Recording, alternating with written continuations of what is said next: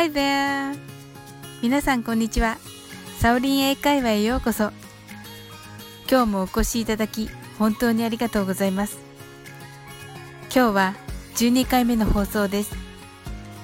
この番組は、お好きなことをしながら、耳だけこちらに傾けていただく、聞くだけ英会話をコンセプトにお送りしています。ゆったりと気軽な気持ちで楽しく聞いてくださいね。これまでに役立つ一言的なものをお伝えしてきましたが今日は基本に帰ってもっと簡単な英語をお伝えしたいと思います。簡単すぎてどこの英会話チャンネルも扱っていないかもしれません。それは了解ですを表す OK です。私がまた声を大にして言いたいのはこの OK の発音は OK であり OK ではありません表記も O と K ですよねまた先ほど了解を表すと言いましたが OK は私たち日本人が思っているほど OK ではありませんもちろん。OK バッチリです。的な意味で使う。OK という意味はあります。しかしこの OK 実は言い方次第ではバッチリ良いという意味にはならなくなります。どちらかといえばそうではないという意味で使うことがあるのです。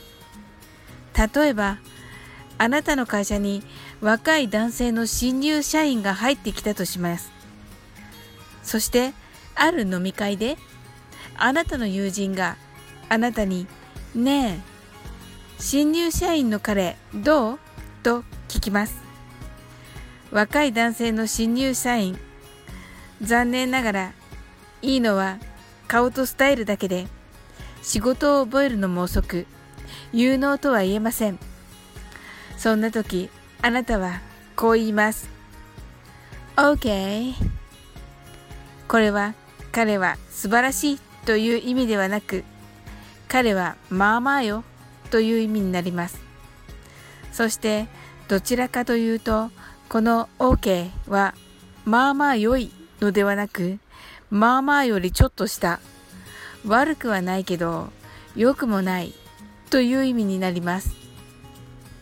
また今私がとても興味のあるとあるコーヒースタンドの焼き芋味のドリンク。まだ飲んでいませんがもしネイティブが飲んで OK と言ったらまあまあなんだな。そしてもしかしたらリピートはないんだろうなと私なら考えます。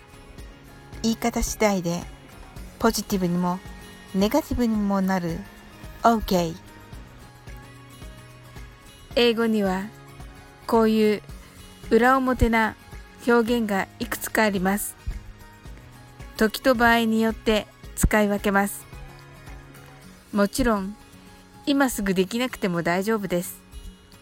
こんなものなんだなと思っていただけたら嬉しいです。それでは練習してみましょう。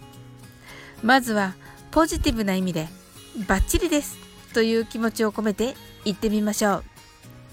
OK 次は珍しい飲み物を初めて飲んで微妙だった時。OK 次は珍しい飲み物が思ったよりまあまあいい味だった時。OK いかがでしたか？今日もお越しいただき本当にありがとうございました。この番組ではレターを募集しています。英語の素朴な疑問などどしどしお送りください。あなたからのご参加をお待ちしています。どうぞよろしくお願いいたします。いいねやフォローしていただけると大変ありがたいですそれではまた次回の放送でお会いしましょう。See you!